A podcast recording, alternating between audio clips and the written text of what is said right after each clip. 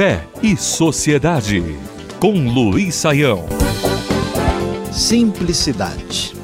Um dos maiores nomes da história da teologia de todos os tempos é o nome do suíço Karl Barth.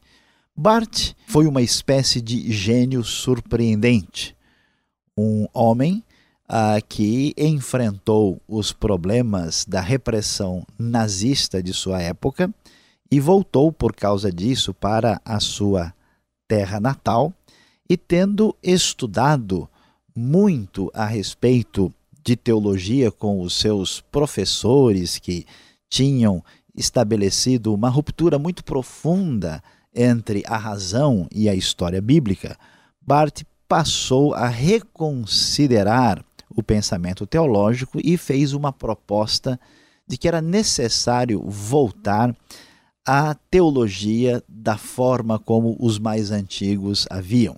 Na verdade, ele não estava querendo repetir a história antiga, mas ele deu início, ah, juntamente com outros pensadores, ao que ficou conhecido como neo-ortodoxia.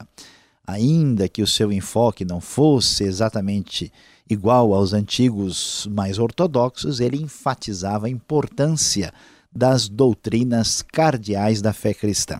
Este homem surpreende é, pelo fato de ter escrito uma das obras mais impressionantes da história. Sua famosa dogmática da igreja tem cerca de 9 mil páginas e os seus escritos, particularmente o seu comentário à carta de Romanos, fez toda a diferença na história do pensamento teológico.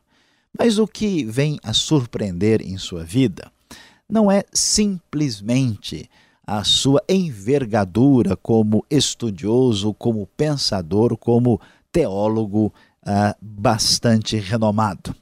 Conta-nos a história que Bart teve a oportunidade de visitar uh, os Estados Unidos e quando ele chega àquele país, sendo já tão conhecido pelos seus escritos e pelo seu uh, grande conhecimento intelectual, aquele teólogo e pastor Karl Barth é imediatamente entrevistado pela mídia americana para dar um pequeno resumo do seu pensamento teológico.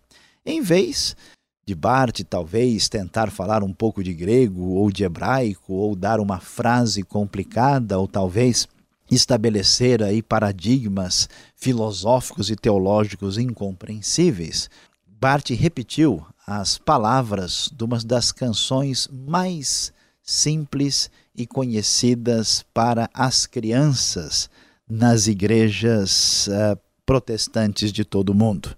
Ele disse: Sim, Jesus me ama. Sim, Jesus me ama. A Bíblia assim o diz. Este foi o resumo de todo o pensamento teológico apresentado pelo renomado e famoso teólogo suíço de língua alemã Karl Barth.